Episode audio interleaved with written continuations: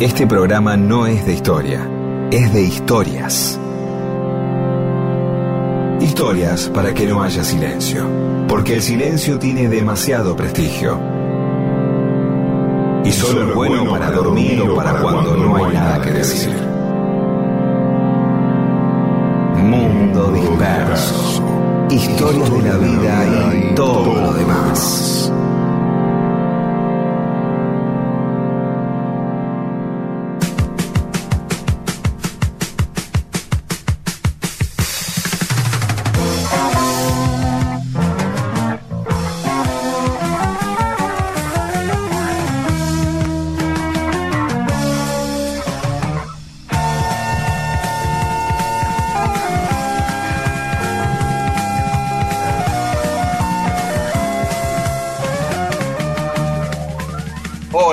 Va? Aquí estamos en Mundo Disperso.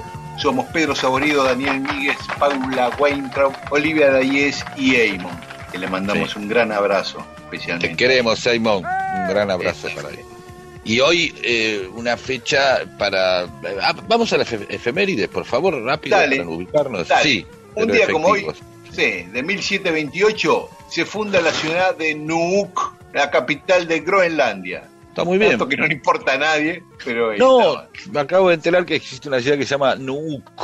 sí, claro, claro. Esto es bien de Sí. Google, que no te anda discriminando todavía. Hay, hay cosas que afortunadamente nos sorprende porque el algoritmo no es que va siempre a lo que a vos te gusta. Decir, bueno, a ver, si Claro. está buscando Daniel Miguel, le voy a dar cosas que tengan que ver con historia argentina, nada más, Sí. que le gusta mucho, Claro. con Independiente. Bueno, el tipo es de Lanús, es periodista. No, le tiró una por, por arriba, que puede interesar. Pero eso es bueno porque gracias a eso uno puede ampliar el conocimiento, si no uno lo concentra nada más. Lo Claro. profundiza en, lo- en sus gustos y queda acotado. De esta manera, no. Bien. Y un día como hoy de 1984, ¿te acuerdas de Osho, el gurú? Sí. Que hay una un documental. Con Diego. Capuzotto siempre hacíamos un chiste medio estúpido con esto, con Hoyo. ¿Cómo era? ¿Qué ibas a saludar al gurú y el tipo te decía, Hoyo, te sacaba la mano y... Muy pelotudo, perdón. Pero bueno, a eso nos dedicamos con mi amigo. Eh, Viste, Osho eh, y todos sus discípulos se fueron de la India a Estados Unidos, compraron un terreno y quisieron hacer un lugar autónomo ahí, ¿no? E incluso ganar las elecciones municipales, que no, no las ganaron, eh, ahí en Huasco, en el estado de Oregon. Pero una de las cosas que hicieron un día como hoy fue diseminar salmonela en ¿Eh? el pueblo. Sí, una bacteria. Sí, claro. En la, en la ensalada de los restaurantes de, de Ah, qué Huasco. copados. Sí. Para, ya no, Por- por- no eh, porque ya alcanzaba con estaban el nombre de, enfrentados, estaban ya no alcanzaba enfrentados con ya- el nombre del lugar, ¿no? Que encima Claro. tenemos que diseminar la salmonela. Aparte, de decir, claro. ¿dónde estoy? Está, eh? Hola, estoy en Huasco. ¿Qué pasa? Me agarré la salmonela. Uh, todo junto. Sí. No, ya estaban recontra enfrentados porque el pueblo los, los odiaba, ¿viste? No, y un día como hoy, de 1966, los Beatles dan su último recital en vivo Uh. en un estadio, en San Francisco, en el Candlestick Park, 42.500 personas. De esto vamos a hablar de- más tarde. Dale, Vamos, porque claro, después ellos volvieron a tocar recién Savile Road, en la terraza. Sí, claro, en la terra, el famoso recital de la, tea- de la terraza. Pero bueno, es el fin de alguna manera de la Beatlemanía, digamos, porque están tan arriba los tipos que ya no, de alguna manera no soportan más. Es interesante el, el- el por qué dejan esto. No sé si lo vamos a hablar al final del, de- si tenemos tiempo, lo vamos a hablar el programa que viene. Pero es muy interesante como final de, de un ciclo, de cuando alguien supone, che, qué barro, le están haciendo toda barro, los tipos estaban pasados de rosca y quemados. O sea, ya había un borde de, de- de un no se fenómeno escuchaban nuevo. ni a sí mismo por los No, gritos. pero claro, pero más allá de eso era toda la, la vida en hoteles, etcétera, etcétera, etcétera, etcétera, cierta pasada de rosca, exposición, notas, promociones. eh, también fueron la, la primera banda, era un fenómeno que todavía no se había conocido semejante difusión que va acompañada, uno no, de también de otras cosas como es el abaratamiento del costo de los discos, el abaratamiento del costo de los tocadiscos, porque aparecen los, los tocadiscos portátiles, entonces ya el, joven ya... Ah, y, tiene que ver con esto, con la aparición totalmente declarada luego de, ese primer momento que tiene que ver con el rock, de la juventud como un actor de consumo este, claramente diferenciado del adulto. ¿Sí? Que tiene que empezar a tener y ahí bueno, explota todo y el rock de estadios, todo todo todo junto y bueno, los que van primero siempre por algún lado la ligan, es así. Claro. Y, algo más de la, porteña, ¿no me ibas a decir? o lo vamos a hablar en un rato eso. No, no, no, sí, lo hablamos en un rato, pero anticipemos que un día como hoy, de 1857, empezaba a circular el ferrocarril en la Argentina. ¿eh? La locomotora de la porteña hace su viaje inaugural.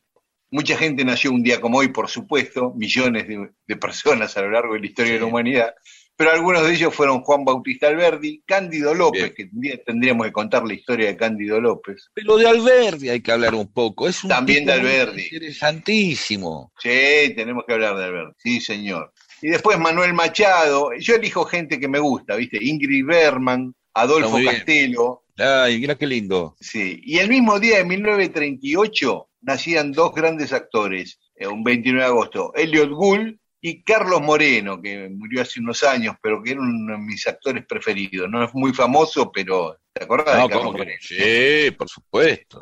digo, no, no es Franchella, no es Darín, pero digo, a, nivel popularidad. Bueno, y hoy es el Día del Abogado acá en la Argentina, ¿eh? Así que a todos los abogados, a, Alberto, a Cristina, a mi amigo Manolo Salgado, a mi amigo Mar Estrada.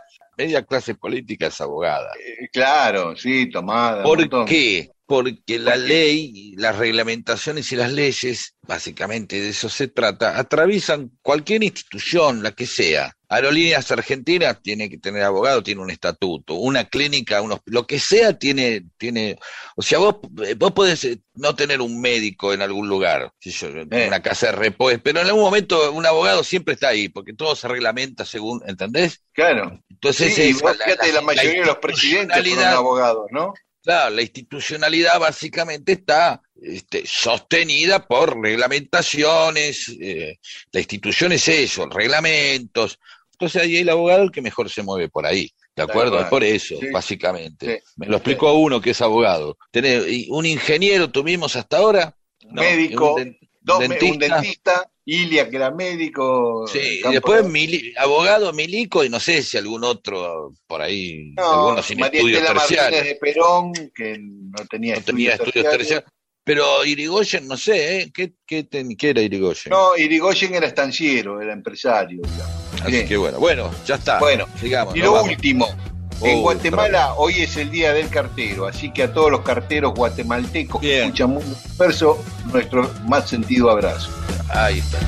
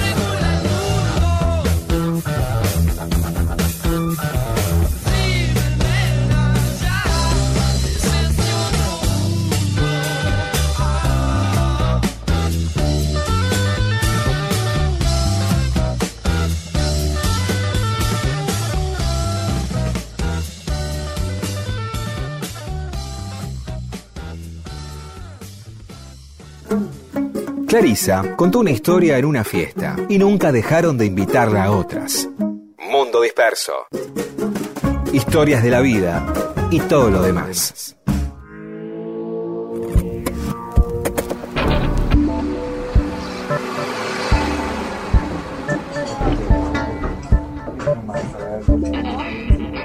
Bueno, último domingo de agosto y vamos a hablar de San Martín para cerrar este, esta etapa hablando de San Martín. No, no sé, no por qué cerrar.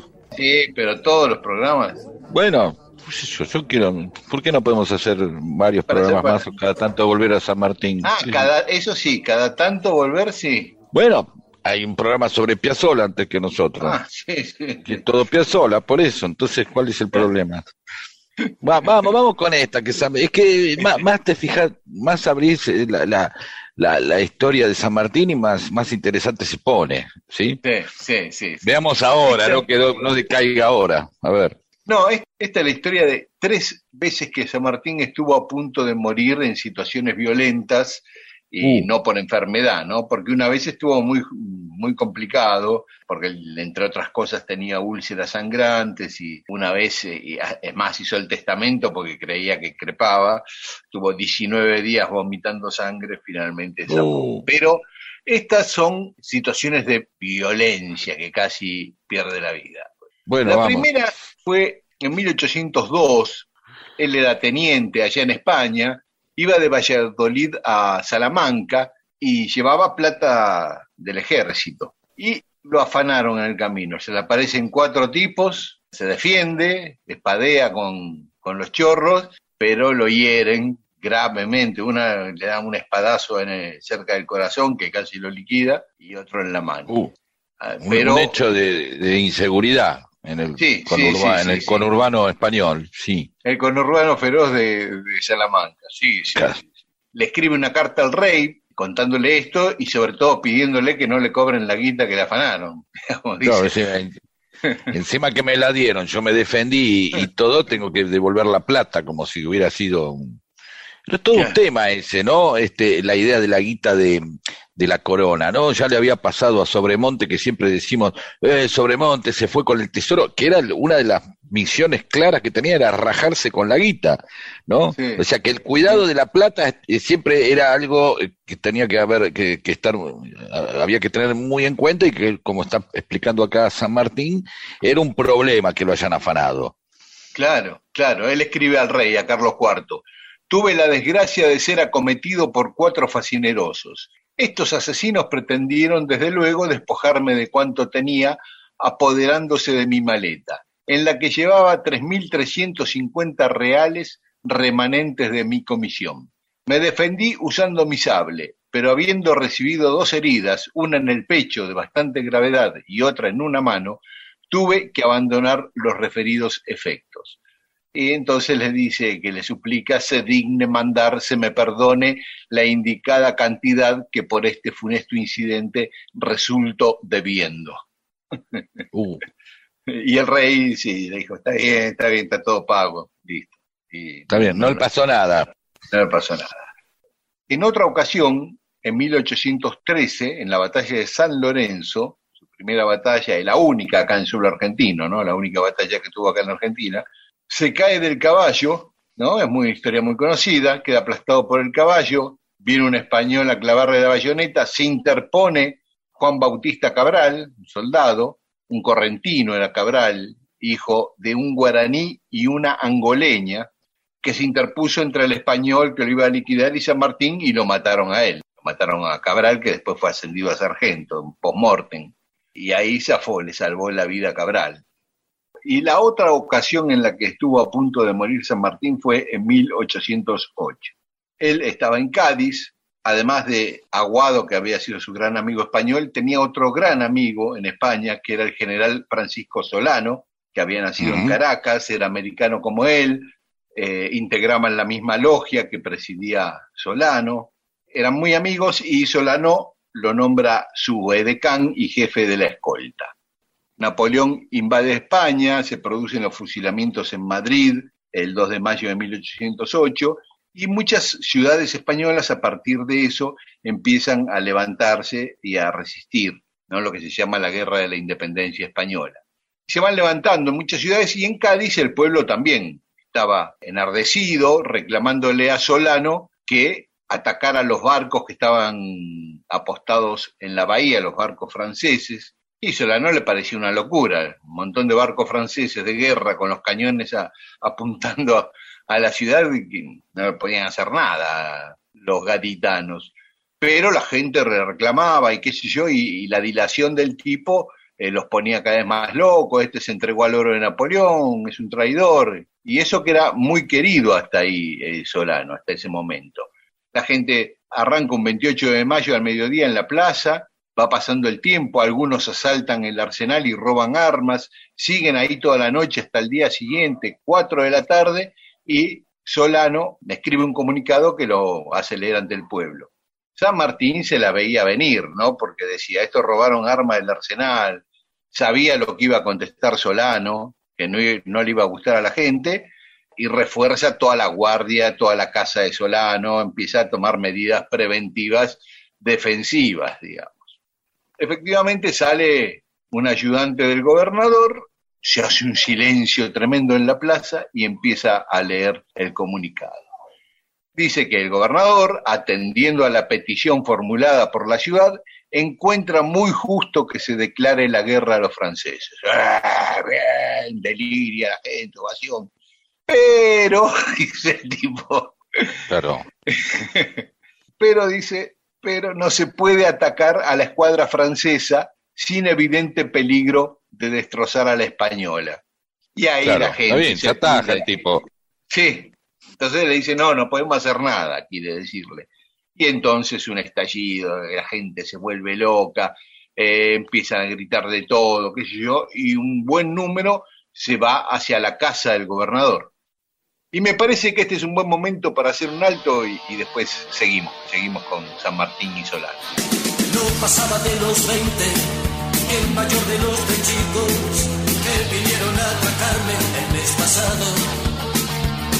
Subvencionanos un pico y no te hagas ser valiente, que me pongo muy nervioso si me enfado. Me pillaron diez quinientas y un piluco la garganta. Pero el disco se dio cuenta y me dijo, che colega, pareces a Sabina, ese que canta. Era una noche cualquiera, puede ser que fuera trece, que más da pudiera ser que fuera martes. Solo sé que algunas veces, cuando menos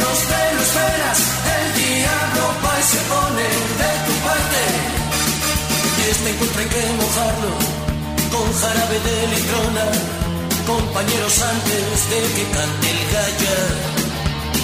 Tranquilo tronco, perdona, y un trago para celebrarlo. Los tres iban hasta el culo de caballo. A una barra americana me llevaron por la cara, no dejaron que pagara ni una ronda. Controlaban tres fulanas, a mí me reservaban los encantos de Maruja, la cachonda. Nos pusimos como motos con la birra y los canutos. Se cortaron de meterse algo más fuerte. Nos hicimos unas fotos de cabina en tres minutos. Parecemos la cuadrilla de la muerte. Bueno, habíamos quedado en que después que el gobernador de Andalucía, Francisco Solano, había anunciado que no iba a atacar a los franceses, la multitud furiosa se va para la casa del gobernador. San Martín ve llegar una marea humana con palos, con armas, trata de mantener la puerta de entrada de la casa del gobernador tapada para que la gente no entre, decide no disparar sobre la multitud porque le pareció una locura hacer eso, pero sí hacer el aguante hasta que el gobernador pudiera escaparse de su casa. El gobernador se escapa de su casa y San Martín raja porque ya los tenía encima a, a, miles de personas que lo venían a agarrar a él, ¿viste? La turba, claro. La turba, claro. San Martín logra escapar sabiendo que Solano ya acababa de escaparse también, había saltado, lo había visto saltar por una azotea hacia otra casa, se mete en otra casa y se esconde ahí. Pero alguien la gente lo ve y van a esa casa, empiezan a revolver todo y lo encuentran escondido Mm. en un sótano. Lo sacan y se lo llevan a la plaza para ahorcarlo. En medio de Uh, toda la momento. que lo llevaban al tipo, sí, tremendo, tremendo. Uno agarra, saca una espada y antes que lo ahorquen, lo mata. San Martín, esa misma noche, estaba San Martín, destruido. todo esto, ¿dónde, estaba? ¿Dónde se había ido? ¿Dónde se, había- metido? Se había metido en un cuartel de soldados que estaba medio alejado de la ciudad. Ah, porque hasta acá yo me confundí y creí que estábamos hablando de San Martín al que se llevaban a ahorcar. No, era No, el otro lo- el que habían enganchado en la casa. A Solano, a Solano. Claro. San Martín se, se salvó de la turba por, por centímetros, ¿no? Cuando ya los tipos eh, avanzaron para entrar a la casa, y San Martín Sí, sí. ordenó el repliegue y la huida de él y sus soldados. Este, algunos de los soldados los agarraron, los, los molieron a palos, pero San Martín logró escaparse. Pero estuvo ahí, a centímetros de que aparte le iba a pasar mal porque para el pueblo San Martín y Solano eran lo mismo, digamos, era, eran carne y uña. Claro. Este, bueno, eh, fue una, una muerte de gran impacto en San Martín, toda la vida lo recordó a Solano. Él llevaba consigo un objeto chiquito, no sé cómo se llama, un relicario, que tenía la cara de Solano, ¿no? pintada la cara de Solano, ¿no? Como un cuadrito en miniatura Oh. de Solano, con una cadenita. Él eh, esa misma noche le pintó un crespón negro y en el reverso escribió el nombre de Francisco Solano y el día de la muerte, 29 de mayo de 1808. Y siempre lo llevó con él. Desde ese día hasta el día de su muerte, siempre lo tenía entre sus Uh. ropas, en un bolsillo, eso. Él se cambiaba de ropa y se ponía, iba a las batallas con eso, dormía todo el tiempo, nunca se desprendió de eso. Eso lo contó su hija, lo contaron sus nietas, su yerno. Es más, el día de su muerte lo tenía en su ropa. Es más, es más de psico, es una linda, una linda parte para hacer eh, San Martín. Alguien podría hacer una obra de Berreta, ¿no? Que se llame San Martín al- en el diván, ¿no? Esas cosas así, ¿no? Y, mm, y- y mostrar esto porque obviamente el tipo se quedó con culpa, se quedó hecho este pomada. Dice, Claro. eh, yo lo tenía que defender, yo era la escolta, me eligió para que yo sea su escolta y finalmente se la dieron. O sea, más allá de que Sí. por ahí obviamente el tipo no fue muy bueno, perdón, no, no voy a justificar que lo hayan achurado, pero el tipo evidentemente este, no, no, no, leyó muy, no, le- no leyó muy bien la situación ¿no? a la que se exponía. Pensaba que por ahí podía calmar a la gente, qué sé yo, y por ahí también la manera de narrarlo.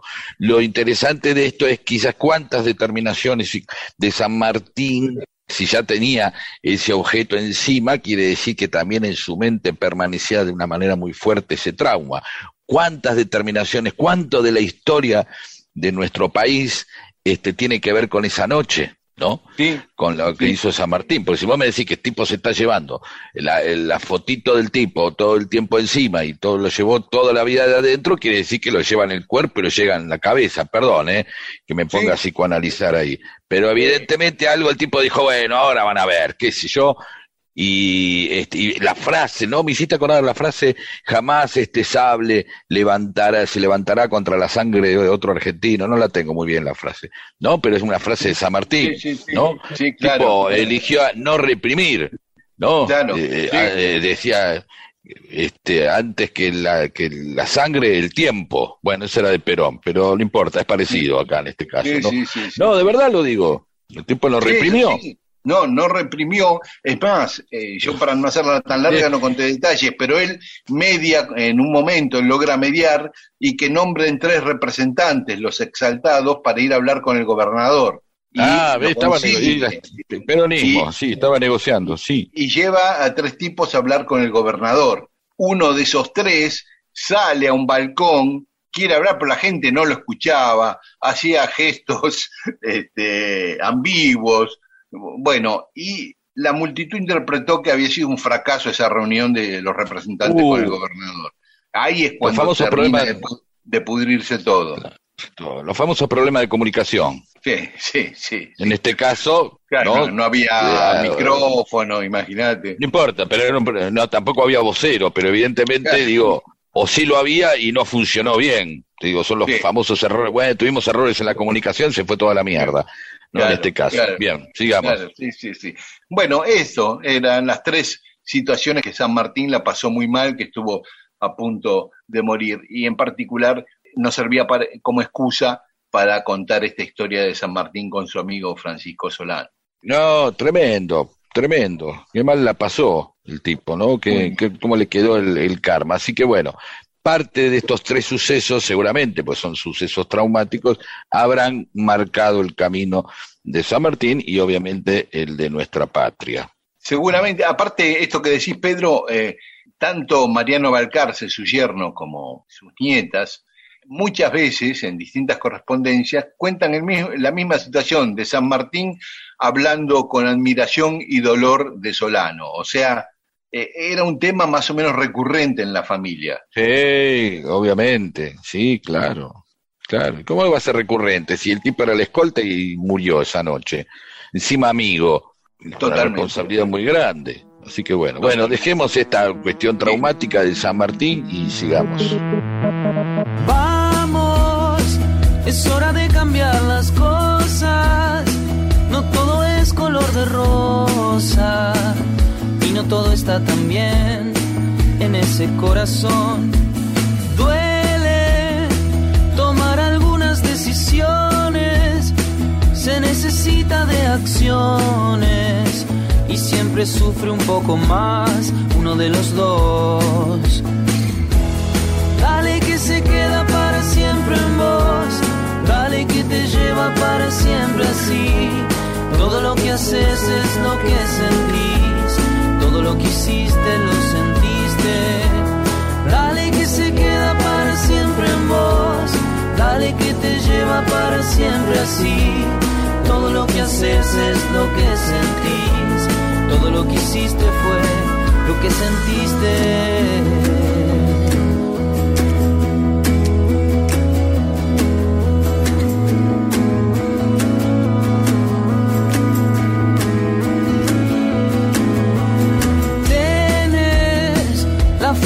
Fortaleza suficiente para volverte nuevamente une con el universo.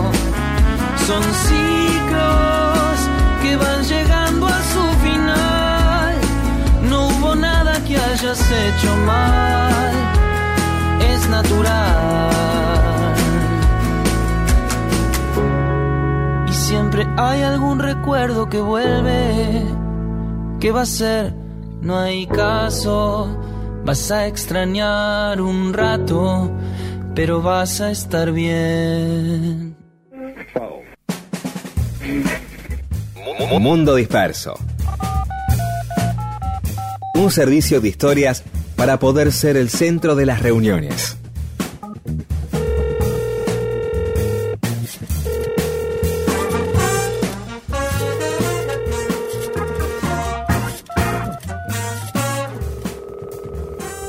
Y en Mundo Disperso, como siempre, tenemos mensajes de los oyentes. Virjure, dice el 23 de agosto, fue el aniversario del éxodo jujeño. Belgrano es el prócer preferido por esta zona. Seguramente es de la zona Jujuy, de ¿no? Jujuy, ¿no? Que nos dice eso. Está bueno. Una vez ya contamos el éxodo jujeño, pero lo vamos a contar de, buena, de nuevo porque está buenísimo.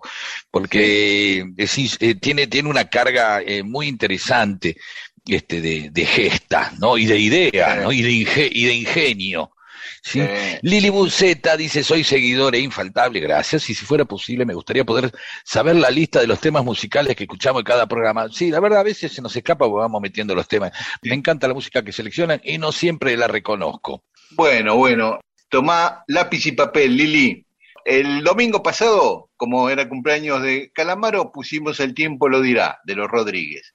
Después, como Sí. Pedro habló de lavar el auto y todas las cosas que se tercerizan, pusimos revoluciones caseras de El plan de la mariposa.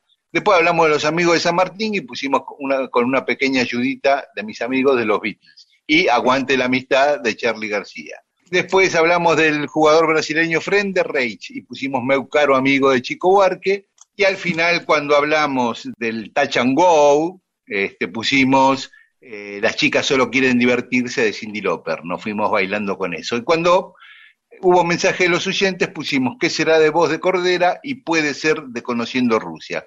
Ahí te dimos toda la lista. Y si querés saber lo que escuchamos ahora, mira, tenés. Lo que nos ocupa es Ah. esa abuela de Invisible, Pacto entre Caballeros de Joaquín Sabina, Dale de Facundo Galli, Las Guirnaldas de Juan Carlos Tejedor, Te viene un tren de los Enanitos Verdes, Mirando las ruedas de John Lennon, Cómo mata el viento norte de la máquina de hacer pájaros, y nos vamos a ir con Píntalo de negro de los Rolling Stones, recordando a Charlie Watts. Y Martín Tonchi Méndez de San Juan dice, mi amigo y compañero Emilio Furlán me recomendó escucharlos y ahora, desde hace cuatro meses, todos los domingos no me pierdo ni un solo programa. Si alguna vez andan por acá, los espero con un punta de espalda, asado, pone entre paréntesis, y un rico vino sanjuanino. Y otro ¿Qué es oyente, punta- Perdón, no, ¿qué es eh, punta de espalda? dice, y puso entre paréntesis asado, debe ser corte, o algo. forma.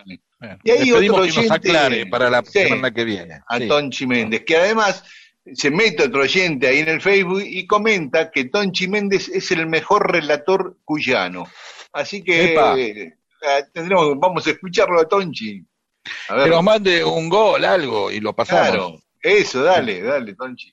Luis Luso, gracias por nombrar a los corroboradores. Y Sara Doche también, le encantó mucho eh, ese documental. Cecilia Casamayor dice, son perfectos o perfectos.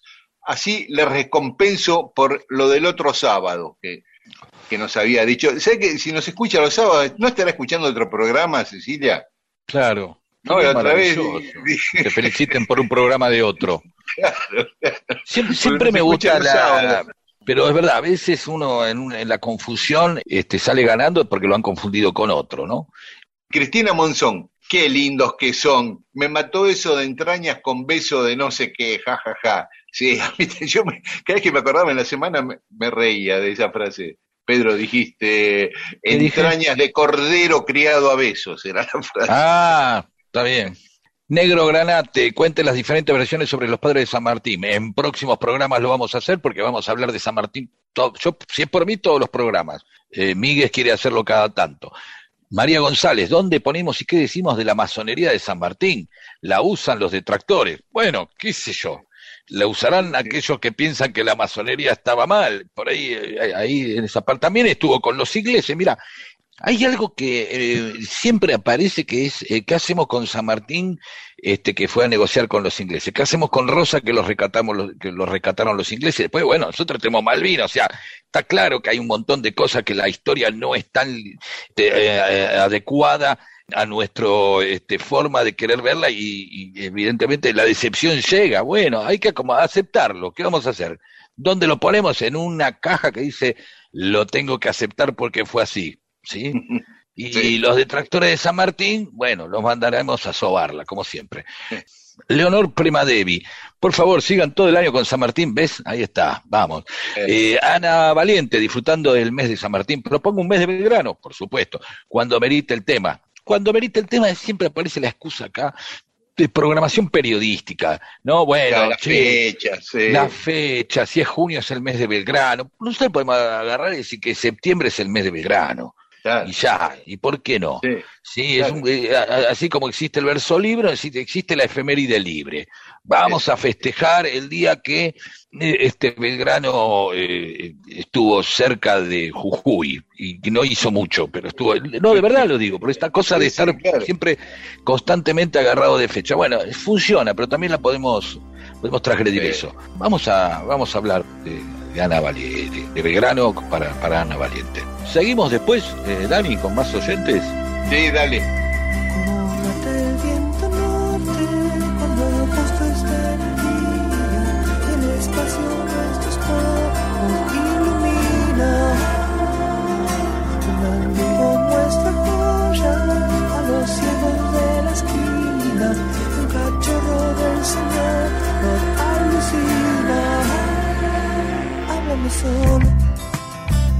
De nubes y sol. No quiero saber nada con la miseria del mundo. Y es un buen día, hay algo de paz.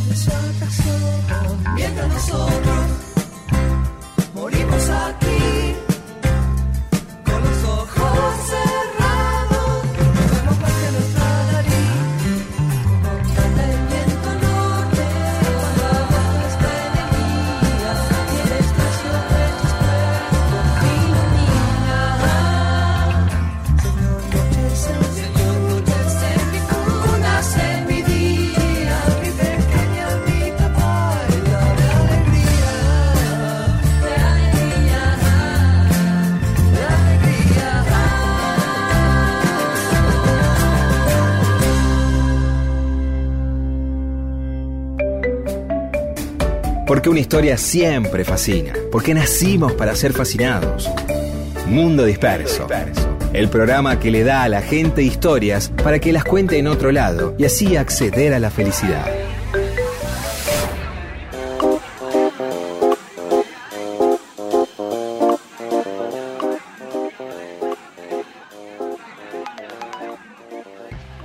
Y tenemos más mensajes de los oyentes. Andrés Marrero, superen esta, dice. Superen esta, sí. Así, como en un vestuario, te dice, superen esta. He mojado pan con paté en leche chocolatada. Es brava, ¿eh? Es brava, Ya, es brava, pero fuerte. sí. Debe haber, es casi, eh, es un deporte extremo casi. Pero bueno, si te gustó, An- Andrés, volvelo a hacer todas las veces que quieras. ¿sí? A lo sumo, cuida el pudor de que si a alguien le molesta, no lo hagas delante de los demás. Pero si es un placer tuyo, agarrar, comprarte la lata, la latita de paté o el envase de plástico, agarrar un pan, untarlo, ¿sí? Y agarrar y servirte una leche chocolatada con todio, el Nesquik, o el Sindor, y le das, ¿qué tiene de malo? Adelante, haz- hacelo hoy, hoy domingo, a la tardecita, ¿sí? Te encerrás en el lavadero y te mojás el pan con paté en la leche chocolatada. Y después nos contás. Y Bigua o Bigua dice que tiene placeres prohibidos, pero no da para hacerlos públicos. Los abrazo Entonces- desde Lanús, dice, cerca de lo de Pedro, a quien seguro habré cruzado jugando al pool en Oliver en los 80, 9 de julio y vas a Bilbaso. No, yo a los 80 he, he ido sí, a, ver- a ver a, a los Vaticanos, a esa hermosa banda, pero yo paraba más en... eh, me había hecho, como fui a la secundaria en el Palo de Avellaneda, al lado de la cancha de Racing, los 80 me agarraron más en Avellaneda que en Lanús, eh, a, a pesar, de, eh, de alguna manera tengo ese bi- bipolaridad Sí, este, esa doble afectiva. nacionalidad, claro. Sí, sí. Y encima, ¿sabes por qué? Porque Herley pertenece a Lanús y Avellaneda también. Claro. ¿Se entiende? Claro, hay sí, algo ahí medio, hay una cosa en donde en Avellaneda este, y en Lanús hay Herley convoca, es una zona ahí.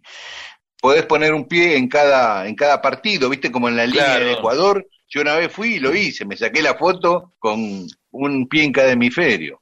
Claro. Sí, hay mucha gente, supongo que hará eso, va la- al Camino General Belgrano y se saca una foto en Avellaneda y una foto en Lanús.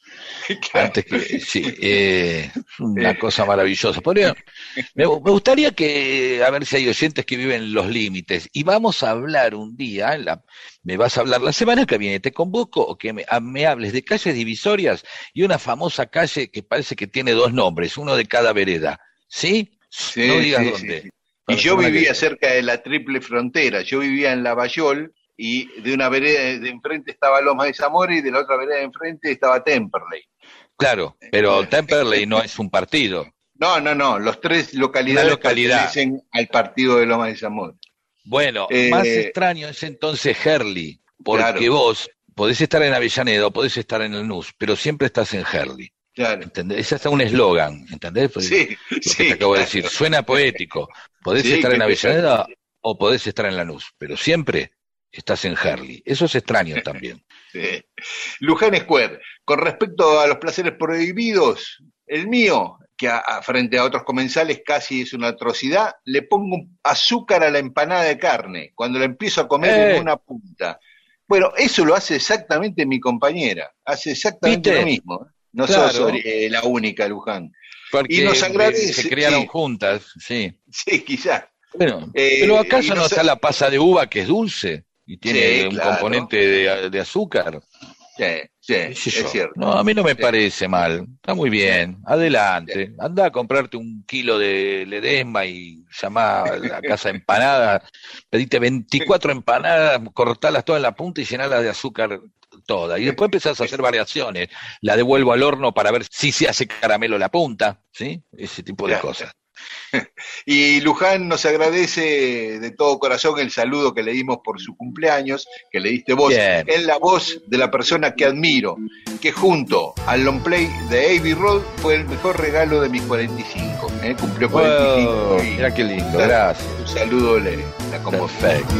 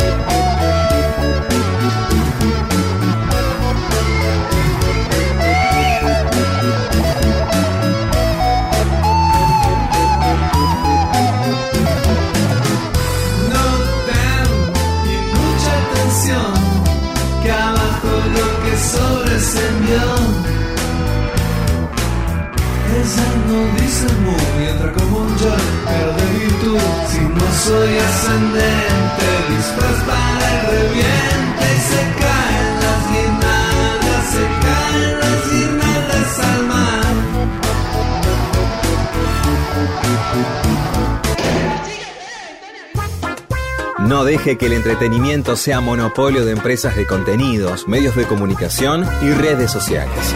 Sea usted mismo el entretenimiento del prójimo. Mundo Disperso.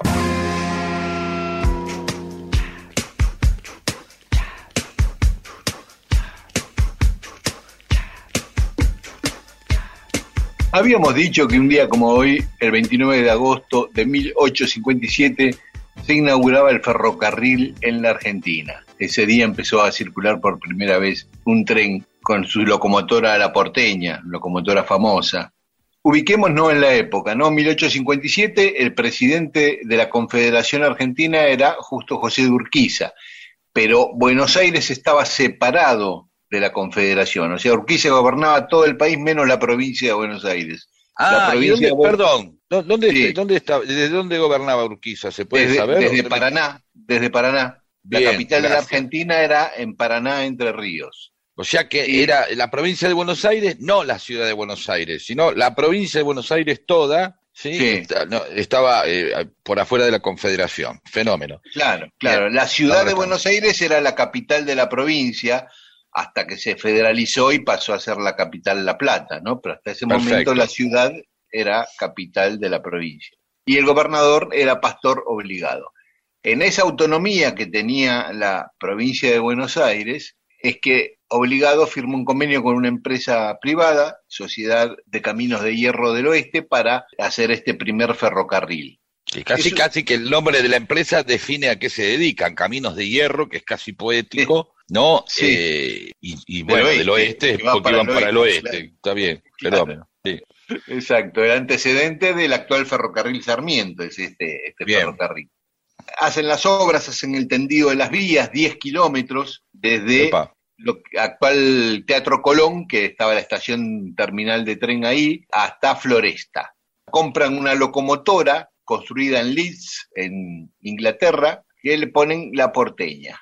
Leeds eh, debe ser la ciudad de la cual pertenece el equipo que ahora está dirigiendo Bielsa. Digo, como para ir ubicándonos. Exacto. Sí, Bien, totalmente. Perfecto. Y totalmente. Live at Leeds, un gran disco de los Who, uno de los mejores discos en vivo. Bueno, nada, son Eh, datos estúpidos sí. que voy poniendo al costado. Vamos, Sí. sigamos. Sí.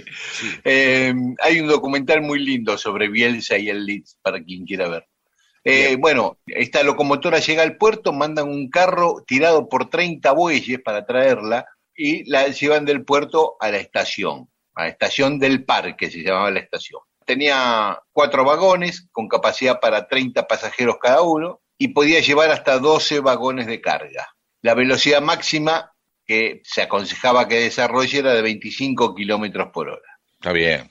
Para la época y para un andar bien. suave estaba bueno. Aparte, seguramente eran 10 kilómetros que la gente los usaba también como novedad, ¿no? Debe ser un viaje mucho más confortable. Perdón, perdón, un viaje mucho más confortable seguro que ir en, que ir en un carro, ¿o no? Y, a ver, ¿Qué te parece? ¿Qué te Seguro. parece? Bueno, Aparte ibas mirando la campiña porque entre estación y estación, entre poblado y poblado había campo, ¿no? ¿Sabemos las estaciones que había en 10 kilómetros? Perdón, ¿eh? La pregunta. Sí, o te meto en un- Claro. A ver, No, no, no, no, no. La primera era las mismas que ahora, eh, prácticamente. La primera era estación 11, 11 de septiembre. Después Almagro, Caballito, Flores y Floresta. bien. Caballito no existe más. Eh, perdón, digo, eh, Almagro no existe más. Ah, ¿no? No, No sabía. después de la Vos salís de 11, sí, vos, vos porque sos de Lanús, pero Claro. eh, la- todo el mundo sabe que después de, la, de 11 la primera estación es Caballito. Ah, No mira vos. que exactamente, sí. No importa, está bien, porque sos un Sí, hombre sí. del conurbano, no tenés por qué saberlo. Sí, del sur, Este, bueno. sí. Sí, claro, además. Hacen un primer viaje experimental para ver cómo funciona, ¿no? ¿Y? Y va todo bien, el viaje de ida, perfecto. En el tren iba Bartolomé Mitre, Dalmacio Vélez Arfield, Valentín Alsina y algunos empresarios de esta compañía, dueña de la empresa. Y a la vuelta le dijeron al tipo, dale, metele pata, vamos más rápido a- al, al maquinista, un, un inglés, John Allen, que era el que había armado todo. Paréntesis, este John Allen después muere por la fiebre amarilla llevando cadáveres con el tren a la chacarita. Pero bueno, eso es Claro, pero es otro, claro, y es otro, otro ferrocarril especial que iba desde el Muniz, casi unas vías que se habían armado ahí por Oruro, por lo que hoy es la diagonal, la calle Oruro, la diagonal. Eh, no, todos. ese, eh, no, por ¿No? Oruro iba el ferrocarril de la basura. Ah, perdón. Iba hasta la quema en Parque Patricios. Bien. Este, este era un desvío cuando el tren llegaba a, a la avenida Pueyrredón y Corrientes, seguía por Corrientes. En vez de seguir por Pueyrredón para Once, como el corrido de pasajeros, se desviaba y, eh, por Corrientes y seguía a la Chacarita derecho por Corrientes. Bueno, la Este, cuestión es que John Adams bueno, maneja la... Y hay una sola locomotora, convengamos eso, traen Una una. sola. Una, una sola. Y le dice, no, metele pata, dale, dale, viste, tipo Titanic, viste, el tipo dice, no, Pero pero dale rosca. dale rosca. Y bueno, le da y lo mete a 40 kilómetros por hora. Uh, Resultado, Claro. en Almagro descarrila, uh, rompe 70 metros de vía y de durmientes. tú, qué desastre. Varios se lastiman, no hay ningún herido grave, pero varios se cortaron la cabeza, a uno se le cayó el cigarro eh, adentro de la ropa y se quemó, bueno. Y los tipos se juramentan no decir nada de esto para no generar desconfianza en la población. Imagínate, era como un caballo de hierro para la gente, era algo totalmente novedoso, le llamaba la atención, le desconfiaban, ¿viste? Le tenían miedo Sí, sí. arreglan las vías, qué sé yo, en sigilo, y el 27 de agosto hacen una nueva prueba, va todo bien, y dicen, bueno, pasado mañana lo inauguramos. Y así fue. Un sábado 29 de agosto, un día de sol muy lindo, misa, bendición, estaban todos ahí de vuelta, Mitre, Pastor Obligado, el gobernador, Sarmiento, Vélez Arfiel, Estanislao del Campo, el cacique Yanquetruz, todos esos eran los pasajeros del primer viaje. Viaje VIP fue el viaje inaugural. Este, ¿Sabes que Esto me hace acordar también, y el tema de la vuelta, una vez tuve que ir a cubrir la reinauguración del tren a las nubes en Salta, ¿no? Se inauguraba después de, de muchos años que había estado cerrado. Esto a principios de la década del 90. Todo bárbaro, lindo, ahí llegamos a San Antonio de los Cobres, iba el gobernador, todos los ministros. bueno. Y a la vuelta le dicen al tipo, no, metele pata porque tenían que hacer cosas, que ellos estaban apurados, y lo trajo a los piques. No, no descarriló, pero llegamos todos descompuestos, apunados, Ah. destruidos. Porque, según me contaban después, cuando vas a la altura, a 4.000 metros, no sé a cuánto está San Antonio de los Cobres, el cuerpo se va aclimatando a una determinada velocidad. Para que vuelva a recomponerse tenés que volver a la misma velocidad. Claro, en cuanto le cambiaste un poco el proceso evolutivo, del, Sí, por decirlo de alguna manera, sí. bien. Uy, Y- qué asco. y- sí, y uno me aconsejó que para el apunamiento tome ginebra. Entonces, mientras volvíamos en el tren, tomaba una ginebra atrás de otra. Llegué No, está bien, no cuentes más. No, Sí. Y- Aparte, por ahí te lo te dijo así de, de- de tipo jodido, ¿no? claro, mi- sí, seguro. Mundo Disperso, historias de la vida y todo lo demás. Yo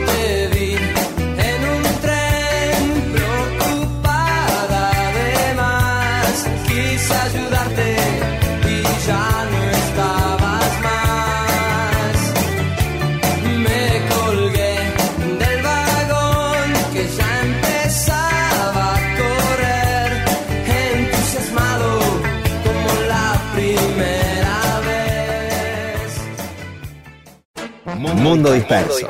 Servicios de historias para poder contar y hacer más agradables las relaciones entre seres humanos.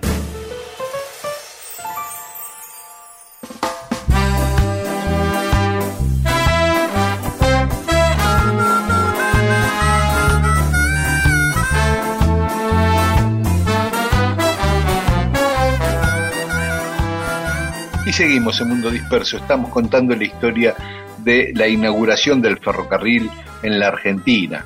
El primer viaje de la porteña, ¿no? Con pasajeros VIP. Habíamos contado que había tenido un accidente en una prueba, que lo ocultaron, que lo repararon y que arrancaba el primer viaje desde la estación del parque con la locomotora, los vagones todos embanderados con la bandera argentina, la estación también. A ver, La cuestión es que hace ese viaje inaugural, sale, como te decía, por donde está el Teatro Colón ahora, ahí en Libertad entre Yamonte y Tucumán. Eh, La vía hacía eso, daba una vueltita hasta Talcahuano y la Valle y agarraba por la Valle hasta Callao. En Callao hacía una curva que cuando levantaron las vías quedó una calle que actualmente es la cortada o el pasaje Discépolo. mira vos, a dónde está el Teatro del Picadero, de nuestro amigo Lutrach.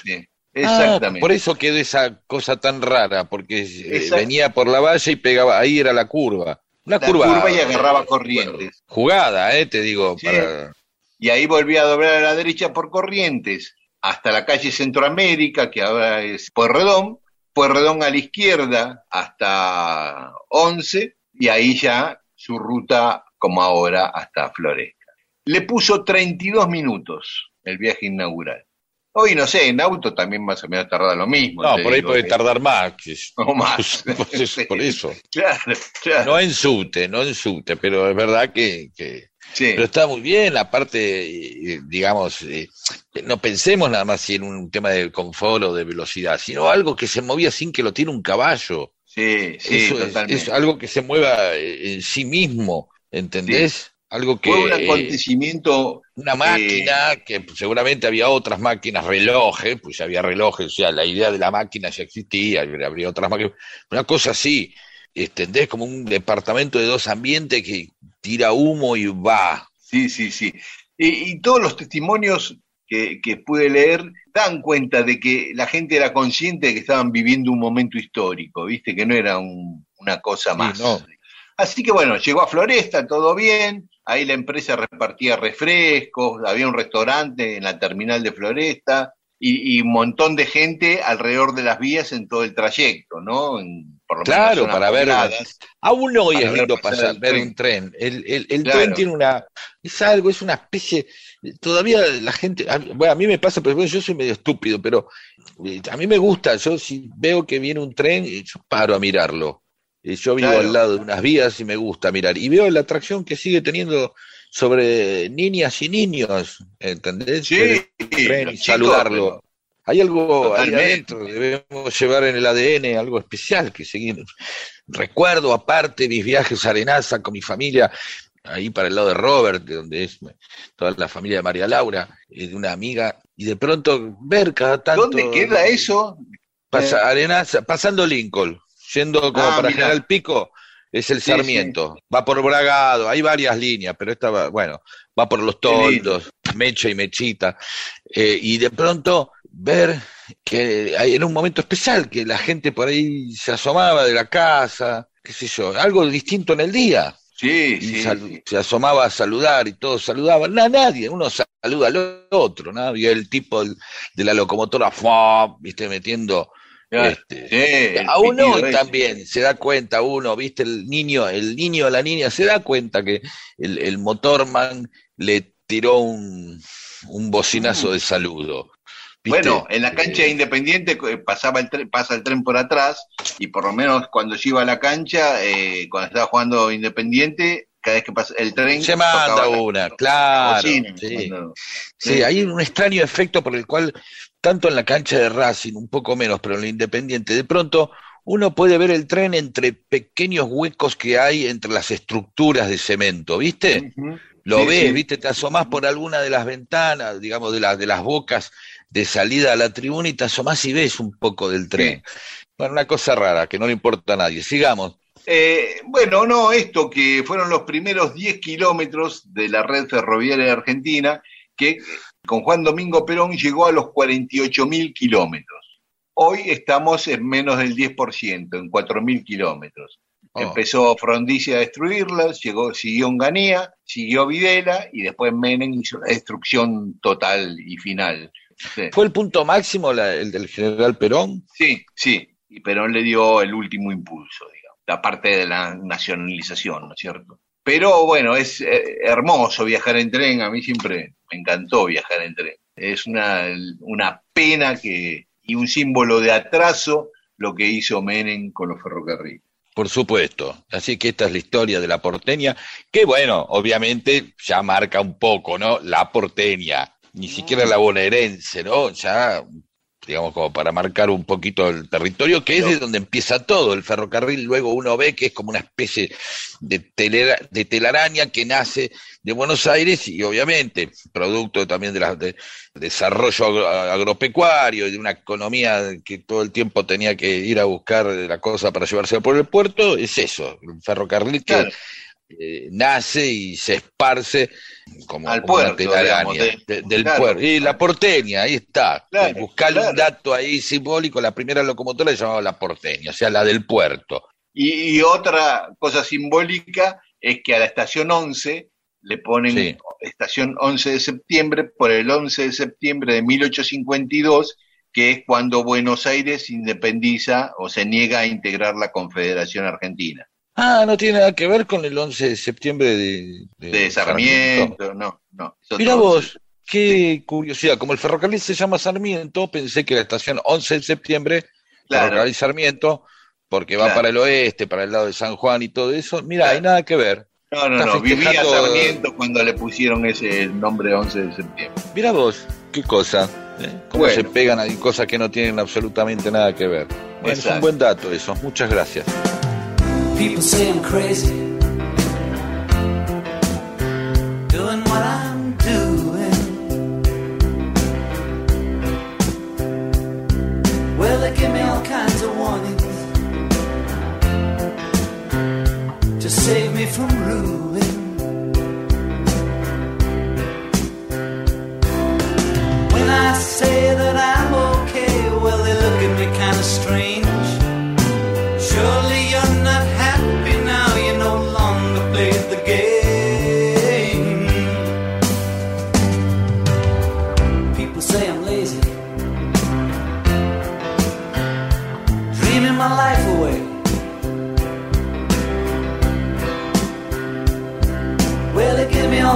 advice designed to enlighten me.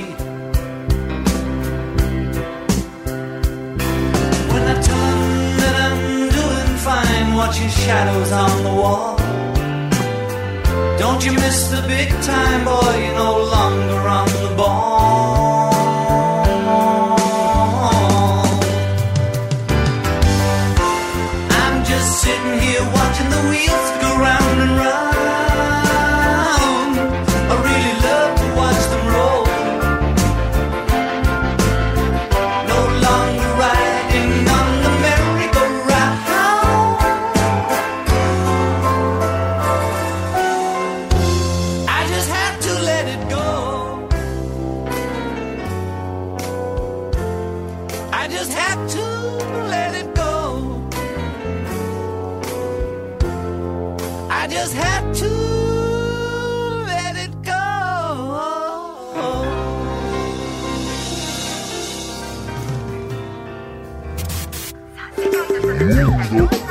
Mundo disperso. Qué triste el momento en el que en una reunión todos están mirando sus celulares. Usted tiene la oportunidad de evitarlo. ¿Cómo? Contando una buena historia. Mundo, disperso. Para que contar historias y entretener sea cosa de humanos.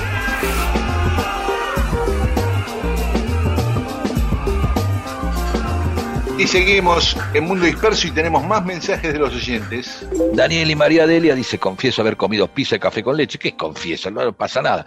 Y mojar la pizza. Sanguchito de queso de rallar, manteca y anchoas. ¡Epa! Eso, bien, bien. Sí, Eso es bravo, ¿eh? ¡Wow! Sándwich de queso de rallar, manteca y anchoas. ¿Sí? Claro, y la pizza... después le- de tomar después- 10 litros de agua atrás, ¿no? Sí, no sé, pero, pero a ver, eh, el sanguchito de queso de rallar manteca yo no sé si es tan... Acá el café con leche es el que pone la... Y siendo igual, el, el, eh, vos fijate que la, la pizza, sobre todo, el problema es el aceite y el tomate, porque el pan y el queso no deberían ser un problema porque son el encuentro de dos lácteos, y, y lo otro es, bueno, la habitualidad del, del pan en la leche, que no... no Melancólico Caballero de Maldonado Speed dice, excelente los informes sobre San Martín. No sabía la opinión desfavorable del general sobre las memorias de la Madrid. Opinión que era compartida por el general Paz, que la cita varias veces en sus propias memorias, siempre para corregir o negar veracidad a algún pasaje. Y postdata, Friedenreich era mulato. Y postdata 2, la madre Obama era de familia irlandesa. Es lo Eh, que digo yo, y después terminamos diciendo, ay, es negro Obama. No, no es. Está Obviamente uno no lo va a confundir con Spencer Tracy con, o con, con, con, con Bono de YouTube. Bono de YouTube no lo va a confundir porque es irlandés. Pero vamos, siempre agarraba y decía, ya, cuando el tipo ahí pasó un negro, ah, ya, no, convengamos que el tipo es tan irlandés como, como morocho, ¿sí? Bien. Sí. em, Y Jorge Estela dice, San Martín desde la perspectiva política es muy interesante. Una arista de lo que hoy es el dilema de qué tan federal era Rosas, más allá de la batalla de obligado. Fue una época donde lo que entendemos por federalismo nunca se plasmó y aún no los hemos hecho. Me pareció muy inteligente lo que Belgrano consideraba sobre no combatir la religión de los pobladores. Claro, lo de Rosas es así, ¿eh? Él combatía a, los unitarios, porque los unitarios tienen dos componentes, el centralismo y el liberalismo, y la antipatria, por decirlo en términos setentistas. Y Rosas se aliaba a los federales para enfrentar a, a los unitarios. Rosas era nacionalista, pero también quería centrar el poder en Buenos Aires. Es cierto lo que dice Jorge. Ah, y Jorge dice, de placeres prohibidos, impregnar la chocolina en soda cuando era chico. Uh, esa no la tenía, ¿eh? Es rara esa, ¿eh? ¿Por qué Sí. soda? Si las burbujas, quizás las burbujas penetraban en los poros de la chocolina. Vamos a seguir con la campaña eh, de las tareas que se tercerizan. Vero Invernal ta- eh, dice, tengo paseadora de perra. Estoy pensando que también eh, la saqué sábado y domingo. Bueno, otra cosa que sucede desde la comodidad es que compro las tostadas hechas. Ah, es verdad, hay unas tostadas, Sí. que no, no es lo mismo las tostadas de paquete, pero no importa, pero está bien, siente que ya está. Eh, eh, Guillermo Fonts, ¿te acordás de los supersónicos? Dice, con Robotini y demás, que tercerizaba todo, claro, era el... el- ¿Qué pasó con el auto La de mucama Ivy robot. Era un escarabajo. Sí, perdón, es, mezcla dos mensajes. Eh, sí, es un escarabajo el auto de David Rowe. Y sí, Guillermo Font, claro, una persona que hacía todo por... Bueno, uno terceriza cuando hay, hay eh, personal doméstico que ayuda en la casa, también terceriza. ¿De acuerdo? Es verdad. Hay también una tercerización ahí. Este, también llevar a los chicos del colegio pues, se terceriza muchas veces con, con el ómnibus escolar. Eh, Pablo, en 1978 mi viejo tenía un 128 con parrilla panal de abeja. Uh, y por tener los dedos chicos, yo tenía 10 años, me tocaba limpiar agujerito por agujerito con franela y lustramuebles Shell. Desde entonces, lavar el auto o moto es placer de sábado intransferible. Ah, te gustaba, ¿no? Es esa la tareita. Y porque uno encuentra, viste, una cosa media, viste, como apretarse los granitos o meterse el dedo en la oreja. es ahí un gusto, aparte de, de hacer algo, viste. A mí me, me, me- los hisopos también, también son placenteros muchas veces. Em, Eh, Betty Vázquez dice que en Quilmes habían proliferado los que se compraron una hidrolavadora y anunciaban lavado de autos en la puerta de su casa. Y eso sigue estando mucho ahora durante, después del macrismo y durante el macrismo resur- resurgió eso. ¿eh? Y Julieta dice, creo que el sistema es el que nos ha llevado a no disfrutar el hacer las pequeñas cosas. Estaría bueno recuperarlo. Eh, está muy bien. Sobre Reich, Pablo, la cara de la foto termina con la discusión, 50% blanco y 50% negro. La cara de la foto que obviamente la pueden... Subió eh, Paula. eh, eh, exactamente. Y María Teresa González dice, no era tan negro, negro, negro, era Pelé. Bien, acá está. Está perfecto, María. Dice, claro, uno mira por ahí y dice, che, no, mirá, en un sommelier de, de africanos, y dice, mira, este es más, este mulato. Bueno, hay un montón de categorías que ahora Claro, no, no las reconozco, pero Sambo es sambo, un- mulato, sí, son como más mezcla, tanto porcentaje, ¿sí? Bueno, Gabriela Droseski dice, Pedro tiene razón, el genotipo del futbolista es heterocigota para el color de pelo, ya debe ser genetista Gabriela, sí, tiene un gen aportado por el progenitor femenino para pelo oscuro, que es dominante, y el gen Ajá. del progenitor masculino es para pelo rubio, que es recesivo.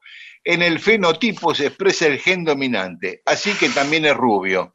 bien, Pero claro, lo sigo viendo morochito, ¿qué quiere que te diga? claro, bueno, está bien. la foto. pero- y bueno, pero eso porque la percepción tuya, ahora al incorporar esta información, también puede agarrar y entrar a ver qué es eso que no ve, porque si veo un negro, qué sé yo, el tipo te dice, bueno, pero es mitad irlandés, Obama es mitad irlandés, mitad negro, ¿sí? Es así, Sí, de sí, la bueno. misma manera que debe haber un montón, sí, otra Me voy a rendir, me voy a rendir, aparte explicar. Todos los oyentes están con vos, mirá, Silvia de Temperley No, dice, esté excelente, conmigo. Pedro. Vos sos sí". periodista, hay gente que No, estudió. Sí, sí, por eso te estoy diciendo. Eh, no, no, te entiendo que te, respeto tu opinión, pero acaba de llamar una persona que, eh, mandarle un sí. mensaje a una persona que te lo explicó todo. Eh, este, Sí, sí, sí. aquellos oyentes pueden eh, luego eh, escuchar el programa Radio Nacional y pasar de a poco la, digamos, el audio de lo que acaba de explicar. Este, Gabriela. es complejo, pero Gabriela, pero bueno, está bien. A redes, Silvia de. Temperley dice, excelente Pedro. Sí, cambiar los parámetros de definición de las personas, ¿no? Un jugador que es capaz, que es atrevido, ganador, muy bueno, respetuoso, solidario, qué sé yo, otros calificativos para una persona y no el color de piel o el color de ojos o la estatura. Me encantó. Perfecto. El astuto González. Hay muchas cosas que vienen ahí y no este, el, el, el Colo González, porque es de color. este. Y recordando Patricia Madre Selva, recordándolo a Rodo y sus asados. Y, y hay, hay una foto ahí hermosa de Rodo al lado de una parrilla. Sí, era un gran asador. Yo este, pude comprobarlo. Así que sí, un besito a Rodo. Este, te mandamos un besito. Pablo del Valle dice, una vez fui a un asado que hizo Rodolfo en la terraza de su casa y era un gran parrillero. Fue cuando sus hijas eran chicas. Había que pasar por una salita de ensayo que tenía arriba y casi toda la terraza estaba ocupada por una pelopincho enorme, claro, para las nenas, que apenas dejaba lugar para estar todos amuchados. ¿Cómo el extraño? Y nos manda un abrazo desde una isla del Delta. Sí, aparte de esa sala de ensayo histórica, por ahí pasaron, aparte de Rodo, todos los otros grandes de la música argentina. Bueno, también Otrol, Abaladna, siempre extrañamos a Rodo, el negro Granate, que vivirá por siempre. Bueno, todos mensajes que nos conmueven sobre Rodo. Entonces, gracias a todas y a todos.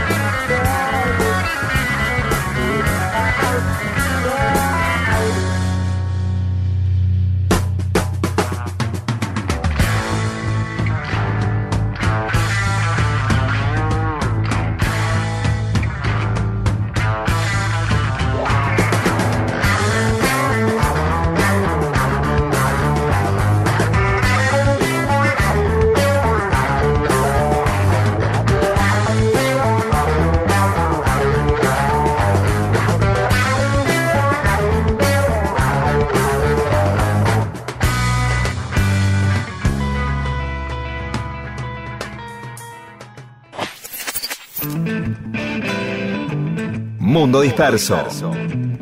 Mundo Disperso. Historias de la vida y todo lo demás.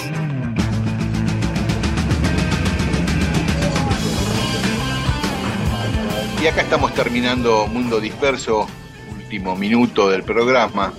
Sí, Eh, no, y vamos a- tiempo para- sí. No, no, no, hablar del último recital de los Beatles no hay tiempo. Sí, hay un- para algunos mensajitos mínimos, que tengo unos saludos, por favor, es más importante. Sí, Rosario Martínez, que nos agradece las historias de los próceres, Flavio Calegari, que dice que somos grosos celestiales, Jim Morrissey, que dice que este es el mejor programa de la radio, y también a Luli, que dice que escucha a Piazzolla en el programa de Víctor Hugo, hasta que empezamos nosotros, que venimos después que, que el programa Claro. de Piazzolla. Este, Sí. O sea que no sabemos si nos escucha también o hasta que empezamos y apaga. y Está bien, está muy bien. Nos cuenta que Claro. escucha muy linda música hasta que empezamos nosotros. No aclara si nos escucha o no. Muy bien. Nos vamos. Eh, sí, nos vamos escuchando a los Rolling Stones para recordar a Charlie Watts que murió esta semana.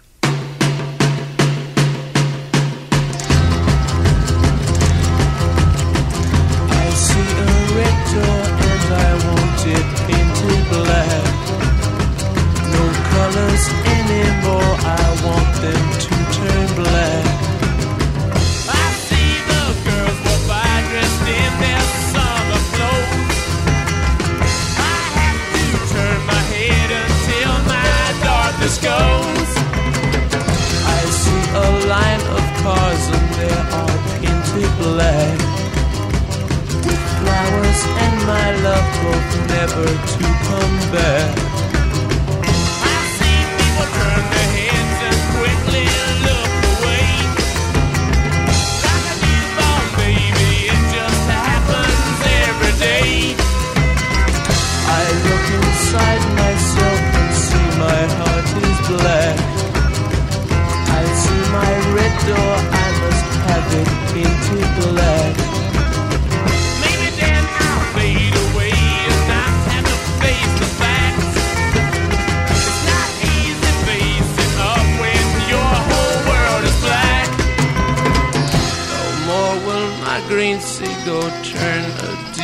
Blue.